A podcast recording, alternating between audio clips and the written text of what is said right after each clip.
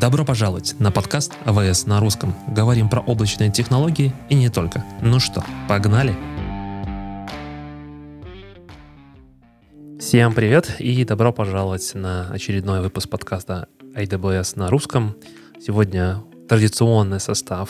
Это Виктор Ведмич, Developer Advocate. Да, это я. И... Голубев Михаил, Solutions Architect. Это я. И сегодня у нас больше такой новостной выпуск. Хотим обсудить, что же нового произошло за последние несколько, наверное, даже месяцев. Да? То есть мы последний раз выпускались, э, там было в конце февраля, начале марта. А сегодня у нас уже, уже почти весна, заканчивается скоро. Миш, что больше всего тебя зацепило за последнее время? Тяжело было выбрать, честно скажу, было много релизов. Наверное, больше всего меня зацепило, конечно, изменения, связанные с базами, но хотел я начать немного с другого. А, хотел поговорить про тему разных инстансов. Я много где рассказывал, выступал на тему гравитонов, а, и, наверное, в предыдущих подкастах мы обсуждали, что у нас есть а, инстансы на архитектуре x86-64, есть инстансы на архитектуре ARM, но часто вот мы говорили про гравитоны, говорили про Intel, очень мало говорили про AMD. А у нас же есть инстансы, в том числе и на процессорах AMD.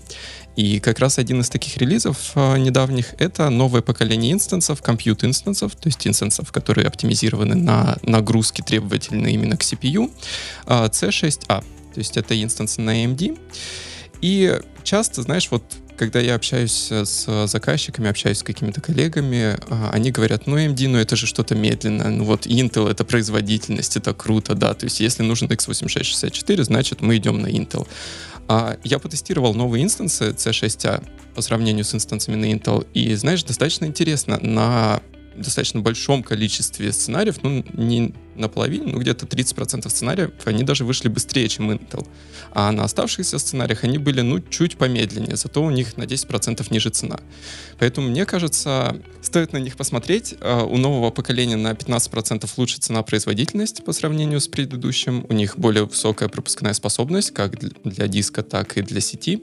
А, поэтому, если ARM-архитектура не подходит, не получится использовать гравитоны, то AMD — это достаточно хороший выбор для таких э, кост-оптимизированных нагрузок. У меня вопрос единственный, да, на самом деле, а как выбрать вот в целом инстанс? Ну, то есть вот у нас есть там гравитоны, есть э, AMD, Intel, это как бы в целом понятно, да, то есть есть два разных семейства, по сути, x86, есть ARM. Тут как бы ты выбираешь, готова твоя нагрузка запускаться под ARM, давай пробовать ARM, потому что, скорее всего, там будет лучше производительность и, грубо говоря, за каждый твой цикл в процессоре ты заплатишь меньше, чем то же самое будешь делать там в том же Intel или AMD. А как выбирать между Intel и AMD, запускать свои тесты, как вообще вот выбрать машинку, да, там огромное количество разных семейств есть, сразу, сразу вроде как с одинаковым даже количеством процессоров, но иногда ну, тяжело это сделать. Вот какие твои рекомендации? Ты абсолютно правильно сказал. Э, лучше всего тестировать на своих нагрузках. Как я сказал, вот даже при моих тестах на некоторых нагрузках AMD были выше по производительности, чем Intel, на других, наоборот, Intel побеждал на какие-то проценты. А, но я бы сказал, вот в таком, если смотреть с высоты там, 10 тысяч метров, а, то для нагрузок таких high performance compute, то есть каких-то нагрузок, которые вот прям очень чувствительны к CPU, то есть какие-то симуляции, а, не знаю, расчет генома, возможно, даже машинное обучение, которое делается не на GPU, а не на CPU, я бы смотрел в сторону Intel. Для таких общих нагрузок, ну, например, веб-сервер какой-нибудь э, или какие-нибудь а, стандартные приложения, микросервисы, я бы все-таки посмотрел на AMD, потому что с точки зрения цена-производительность, а, они все-таки часто выигрывают у Intel. Круто. Ну, наверное, такое, я бы сказал бы еще раз, о том, что всегда нужно тестировать и смотреть, и здесь я тоже, наверное, бы, ну, как мне кажется, даже когда появляется новое поколение, не стоит сразу бежать, идти переходить на это новое поколение, стоит всегда, наверное, в том числе и провести какие-то тесты. Ну и всегда думать о том, что не забывайте все-таки переходить, потому что новое поколение приносит дополнительную производительность и так далее. Да, давай здесь еще кратко упомянем на всякий случай. То есть а, поколение, вот у нас название инстансов, оно становится все больше и больше, не всегда понятно. То есть первая буква в названии инстансов, вот эта буква C, M, R и так далее, она говорит о том, для каких нагрузок этот инстанс предназначен. То есть C — это compute, высокопроизводительные вычисления, M — это общие инстансы, R — это инстансы с памятью и так далее. Ну, на сайте полный список есть. Вторая цифра — это поколение, то есть 6 — это как раз шестое поколение инстансов. Как ты правильно сказал, мы выпускаем какие-то улучшения, в том числе улучшения производительности с новыми поколениями, поэтому, безусловно, имеет смысл смотреть на новое поколение. Затем идет а, тип процессора, то есть А — это AMD, а, И — это Intel, ну и, соответственно, G — это Graviton. И потом могут идти много дополнительных букв. Это и локальное NVMe хранилище, это высокая производительность сетевая и так далее. Теперь вы знаете, как расшифровывать все эти семейства машин. Окей, э, погнали дальше. Вторая большая, ну, как мне кажется, достаточно важная и серьезная новость о том, что теперь в RDS на базе э, MySQL и PostgreSQL в режиме multi-AZ deployment'а можно использовать его и как и read-only реплику. То есть, если раньше, когда мы деплоили multi-AZ вариант, то получается то, что у нас вторая, второй инстанс базы, он всегда находился в такой standby. Он ждал, когда первый упадет, что-то случится, например, наша availability зона упала, и тогда происходило перемещение. Теперь же, теперь же вы можете запускать а, для RDS плюс две дополнительные реплики, и они э, с них можно читать. Можешь еще рассказать? Я вот в этой новости увидел, что а, кроме того, что можно читать с реплик, написано было, что у них а, гораздо лучше производительность при commit е, то есть задержка меньше, и failover более быстрый. Можешь рассказать, с чем это связано? Да, могу рассказать. Смотри, раньше, как бы до вот этого релиза, получается, что мы репликацию делали на уровне самого блок сториджа. Перемещали как бы те куски, которые уже закомитаны внутрь нашей базы данных, такой постоянного хранилища. То теперь мы перемещаем непосредственно транзакционные логи между другими инстансами, получается, между двумя дополнительными инстансами. А, и вот эти транзакционные логи, они изначально пишутся на local storage, который, как мы помним, он а, не постоянный. То есть, если мы перезапустим машинку, мы можем потерять эти логи, а, они, но при этом этот storage очень-очень быстрый. Ну и, соответственно, мы, перемещая только транзакционные логи, мы добиваемся вот этой скорости репликации, во-первых, ну и, соответственно, тот, тот момент времени, когда происходит между фейловером и появлением нового мастера, есть перехождение роли нового мастера. Если я правильно помню, сейчас эта цифра 35 секунд, ну, вот в целом и все. На самом деле здесь э, важно, наверное, просто подчеркнуть о том, что если вы на сегодняшний момент уже используете RDS в multi-easy и вы хотите, э, скажем так, воспользоваться новым функционалом, о том, что multi-easy будет теперь работать и как редонная реплика, к сожалению, вы не сможете напрямую взять просто так вот, типа, переехать. Вам нужно будет сделать снапшот и заново развернуть ваш RDS. Ну, соответственно, перенастроить ваше приложение. То есть в какой-то момент, скорее всего, у вас будет, ну, не то что даунтайм, да, но нужно будет это время переключения вашей базы данных произвести. Я тут хотел еще коротко упомянуть, я заметил в новости, что новые, новые инстансы, вот эти новые мульти новый mm-hmm. тип мульти используют инстансы на базе Graviton 2, но это вот моя любимая тема, я не мог не сказать. И а, на самом деле, даже если вы пока не хотите переключаться на эту новую функциональность, а базы данных — это такая нагрузка, которую проще всего перенести на гравитон, и поэтому имеет смысл посмотреть на них, а, даже если вы используете предыдущие версии, даже если вам не нужны эти реплики. А, возможно, для вашей нагрузки вы получите лучшую цену производительность именно на гравитонах по сравнению с другими типами процессоров. Да, еще раз на всякий случай напомню, потому что гравитон — это наши ARM-процессоры. Окей, э, Классно, здорово. Слушай, а раз мы уже заговорили про базы и вот заговорили про эту тему переключения, рид-реплики, мульти Давай кратко еще скажем здесь про Аврору, потому что Аврора — это база данных, э, которую AWS создал с такой специальной облачной архитектурой, то есть с разделенным э, хранением данных и слоем вычисления. И у Aurora у нас тоже был релиз. А, новая Aurora Serverless наконец-то вышла в General Availability. А, у меня просто есть заказчик, который использовал предыдущую версию. Им очень нравилось. То есть основная идея Aurora, во-первых, почему я решил про нее заговорить в этом контексте? Потому что у Aurora read-реплики, они уже а, в том числе являются failover target ом. То есть у Aurora может быть до 15 read-реплик, и если, например, что-то у нас случилось с, основным инстансом базы, он автоматически переключается на какую-то из read-реплик. Но serverless, она еще лучше в том плане, что нам вообще не нужно управлять инстансами. То есть обычно, когда мы говорим про serverless базы данных, это NoSQL базы. Ну, то есть мы что-то пишем в ту же DynamoDB, э, читаем, как-то все это горизонтально масштабируется и так далее. Вот Aurora — это именно SQL база данных, реляционная база данных, которая также в serverless режиме может включаться. То есть мы говорим минимальную производительность, которая нам нужна, она вычисляется в Aurora Capacity Units, максимальную производительность, а затем база автоматически между ними масштабируется. То есть мы вообще не управляем инстансами. И а, первая версия Aurora Serverless, она была доступна как для MySQL, так и для Postgres, но она в основном подходила для нагрузок, где мы знали примерно паттерн производительности. То есть если у нас а, паттерн нагрузки, если у нас а, нагрузка, например, постепенно растет, затем постепенно падает, то Aurora Serverless Vivan отлично подходила, как я сказал. Вот у меня заказчики есть, которые используют. Но для нагрузок, которые очень сильно меняются, то есть, например, у нас есть какие-то пики резкие нагрузок. А, всплески. Да-да-да, всплески нагрузок. А, первая версия, к сожалению, не очень подходила, потому что она не успевала отмасштабироваться под этот пик.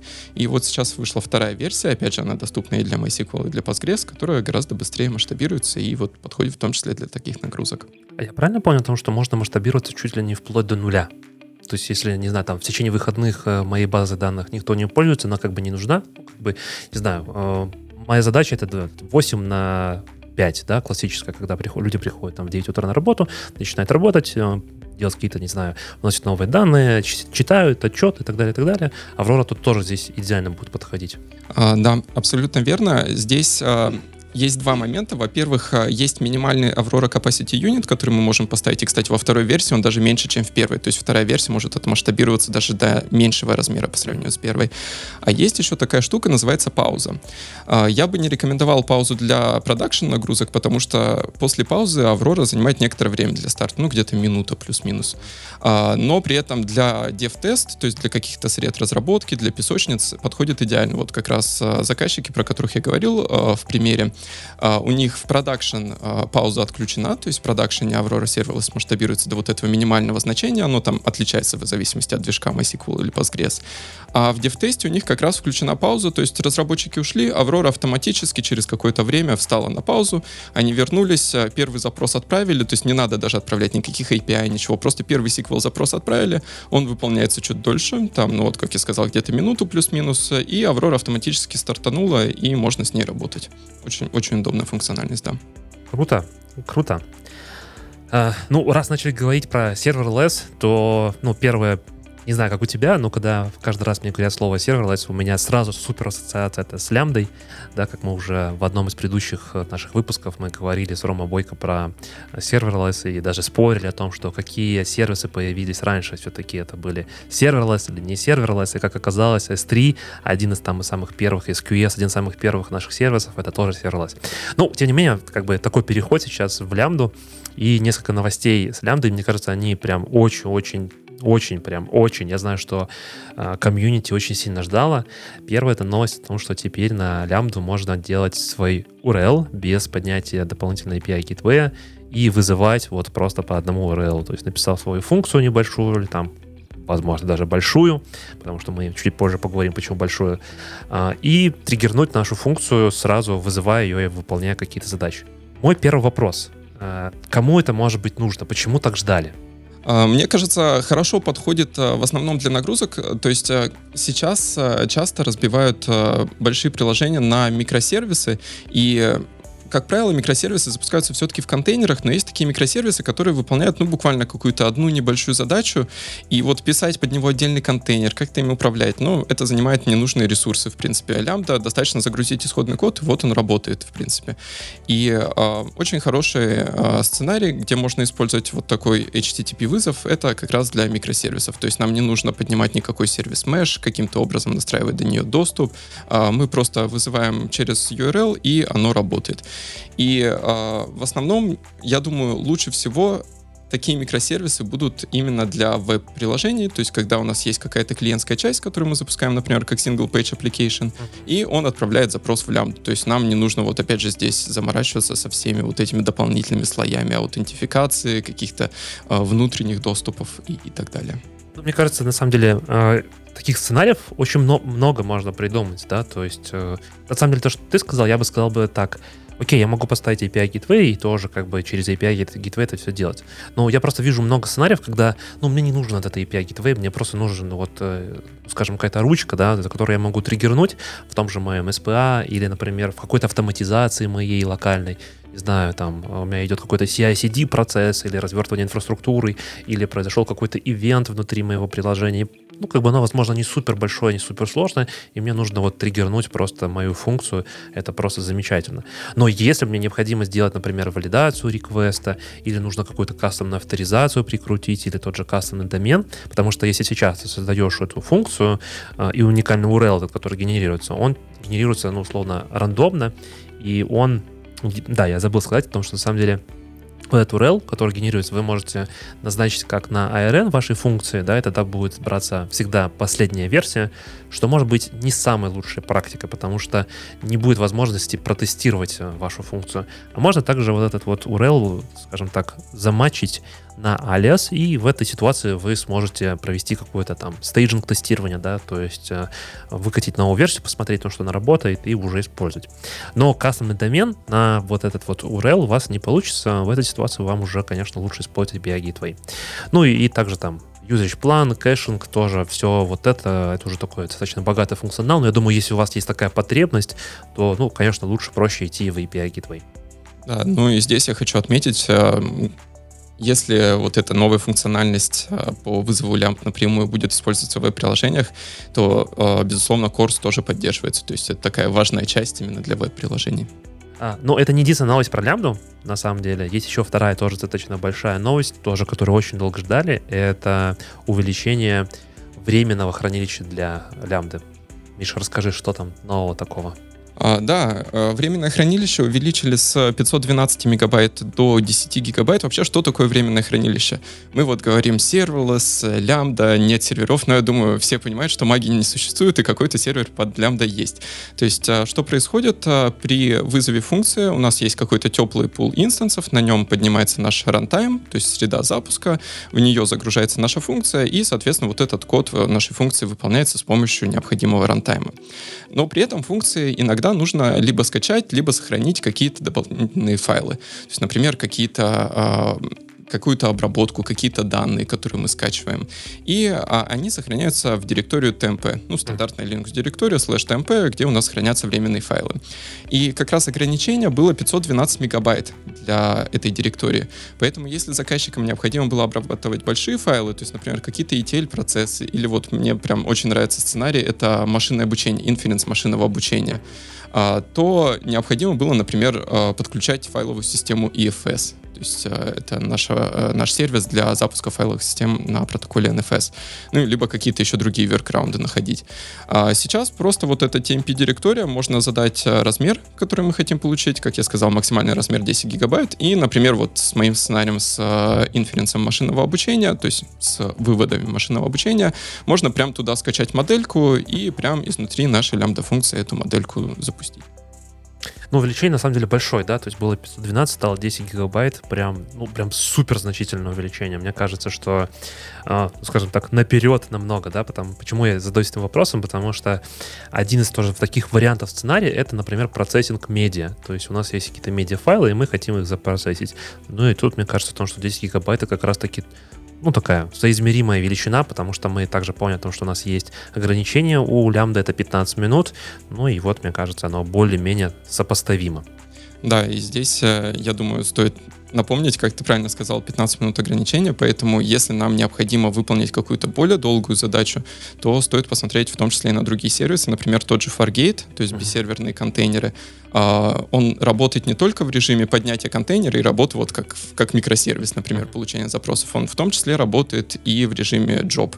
То есть мы поднимаем контейнер, он выполняет какую-то задачу, и затем он автоматически останавливается. Поэтому, как ты сказал, серверлess не ограничивается лямбдой, а можно смотреть и на другие сервисы, которые помогут с решением задач, если вам нужно больше 15 минут. Раз ты затронул Fargate, то ну давай коротенько расскажем, что там нового Fargate, потому что на самом деле мы его переносили такую как новость одной строкой, но мне кажется сейчас тоже такое в продолжение, раз мы уже про него заговорили, тоже новый релиз и новые Здесь, я бы даже сказал, это не новый релиз, это постоянное улучшение. И здесь вот итог последнего года улучшений. А, то, что у нас а, Fargate запускается теперь гораздо быстрее, новый контейнер на Fargate. То есть, а, как вообще работает Fargate? Предположим, у вас есть контейнер в ECS, ну, то есть в терминологии ECS он называется task, либо у вас есть под в Kubernetes. И если вы не хотите управлять э, серверами, то есть не хотите создавать новые ноды в ECS или в EKS, вы можете запускать ваши контейнеры в режиме Fargate. То есть вы задаете описание контейнера, задаете манифест, и затем AWS автоматически при создании контейнера разворачивает инфраструктуру под него. Но я думаю, понятно, что это занимает э, чуть дольше времени, чем развернуть контейнер на уже существующей ноде в нашем кластере. И вот мы как раз внесли существенные улучшения во время запуска. Соответственно, в ECS у нас теперь запускается Fargate контейнер в 16 раз быстрее, а в EKS в 20 раз быстрее. Но при этом здесь стоит отметить, цифры, они просто бешеные. Кажется, наверное, раньше просто можно было по полгода ждать. Это абсолютно не так. А Fargate, э, наверное, вот один из самых таких популярных сервисов, которые мои заказчики используют для контейнеров. В основном у меня заказчики его используют именно в ECS, не в EKS, но, безусловно, также есть те, кто использует в EKS. И а, раньше а, Fargate особенно хорошо подходил для таких более-менее стабильных нагрузок. Вот мы опять же про Аврору говорили, где такое... Где спайки есть. Да-да-да, где, где есть спайки. Соответственно, сейчас а, Fargate лучше подходит в том числе и для нагрузок, которым нужно резко отмасштабироваться вверх, например. Вспомнил ситуацию, у нас был клиент, который очень много держал нагрузки тоже в кубернетисе, и иногда у него возникало так, тоже такие вот спайковые какие-то моменты, когда нужно было запускать батч, батч-процесс, э, не знаю, там, квартальный отчет, еще что-то, и нужно было очень быстро и очень много замасштабироваться. Ну, естественно, там с точки зрения самого Kubernetes это было сложновато, нужно было очень много нод добавлять, эти ноды нужно было ждать, а нужно было вот именно такой кратковременный спайк. И вот такой solution, как Fargate, это как раз-таки помогал решить такую проблему, потому что вот этот вот батч процессинг передавался на Fargate, внутри Fargate там все это э, процессилось, быстро отдавалось, результат получался, а вся остальная нагрузка, ну, скажем так, остальная бизнес-логика и все остальное находилась непосредственно в Kubernetes. Мне кажется, тоже такой как бы комбинированный вариант использования того, что там, может быть, не все у вас в Fargate, да, возможно, вы используете его как раз-таки вот для такого быстрого э, масштабирования, когда пришла задача, вы много подняли ресурсов, ну, точнее, контейнеров много поднялось, вы только за них, кстати, заплатите, если вы используете Fargate. А, не закончили, все, как бы вы больше не платите за это. А в вашем Kubernetes классе с автоскейлингом классическим стандартом, например, или карпертером, вы платите за ноды и дальше продолжаете работать. Отлично. Ну, раз мы уже начали говорить про контейнеры, давай перейдем к Kubernetes. Я знаю, ты очень много хотел рассказать нам про новую версию Kubernetes. Да, Мне я прям очень интересно узнать. Честно, я всегда вот думал, что выходит новая минорная версия Kubernetes, в ней, естественно, есть э, какие-то улучшения, возможно, какие-то, какая-то новая функциональность, но, честно, я думал, это вот буквально мы нажали пару кнопочек и проапгрейдились. Я был очень удивлен на тебя узнать, что это не так. Можешь рассказать поподробнее? Оно как бы так, с точки зрения того, что кластер вы обновите именно, ну, то есть, если вы переходите с версии на версию, скорее всего, оно произойдет именно по кнопке. Но здесь, мне кажется, очень важно вас предостеречь и сказать о том, что в 22 версии Kubernetes, а я напомню о том, что EKS это, по сути, э, мы берем ванила Kubernetes, и ну, вот, практически не трогая, не изменяя его никоим образом, мы переносим в EKS. Но в самом 22-м Kubernetes было очень много изменений, и, э, например, в API-ресурсах, например, это тот же Ingress, да, если раньше мы говорили в э, API-версии это V1 бета, то теперь это будет V1. И если вы завтра нажмете кнопку апгрейдинуться на 22 версию, скорее всего, все ваши ингрессы, весь ваш load balancer, он сломается, и вы не сможете, вы будете думать, а что же случилось. Поэтому но это не только, не только про Ingress, это один из кейсов. На самом деле там список огромный API ресурсов, которые либо изменяют версию, ну, то есть, например, приходят из бета в уже в General Available, или же вообще в целом меняется версия, может какие-то деприкейтуются, про деприкейт тоже сейчас немножко скажу.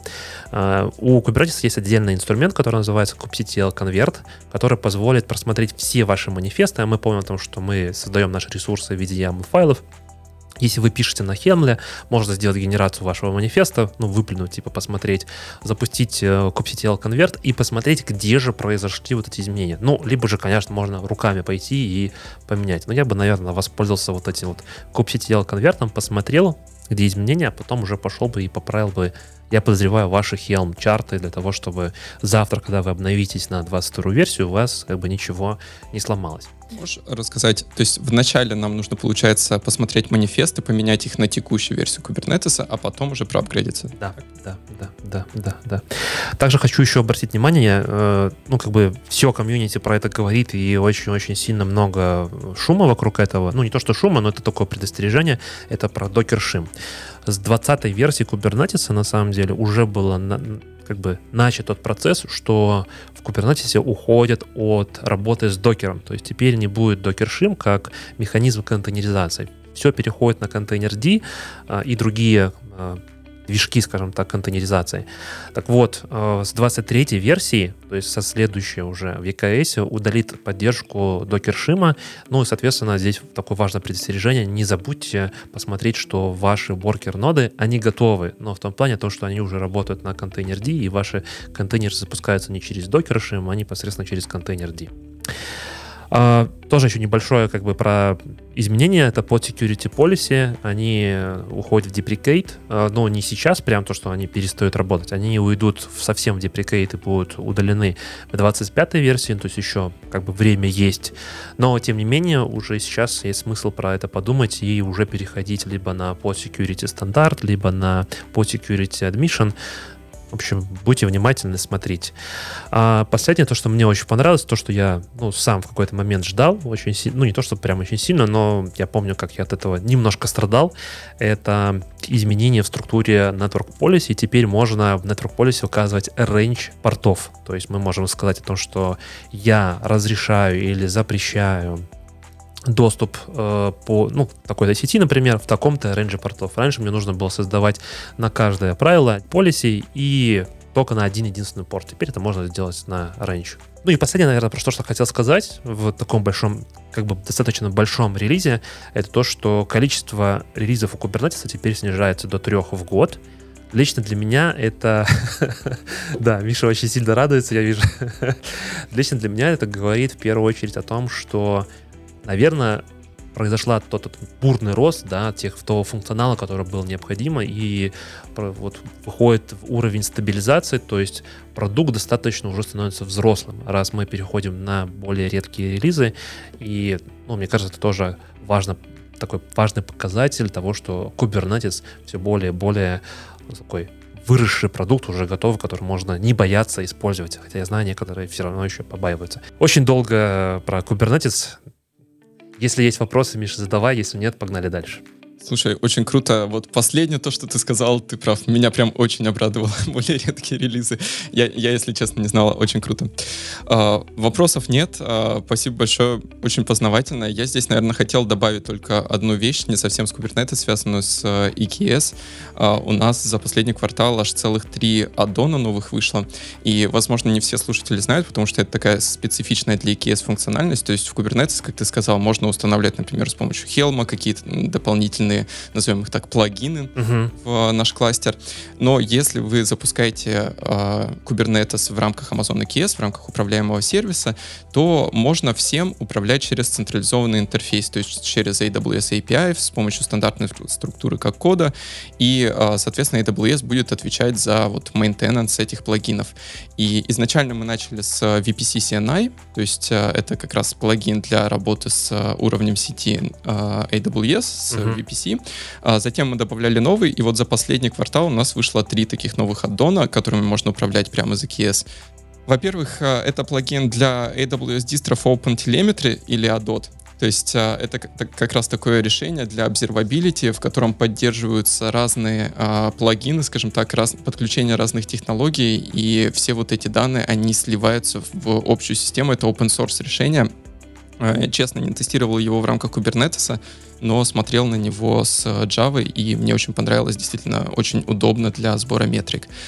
А, во-вторых, это EBS CSI, то есть это плагин для работы с дисками EBS, когда нам нужен persistent volume, а, нам не нужно заранее создавать EBS диск, мы прям вот с помощью PV и PVC в Kubernetes получаем необходимый диск, можем его масштабировать, например, увеличивать, ну и, соответственно, нашим подам давать вот такое постоянное хранилище, то есть если у нас есть а, stateful поды.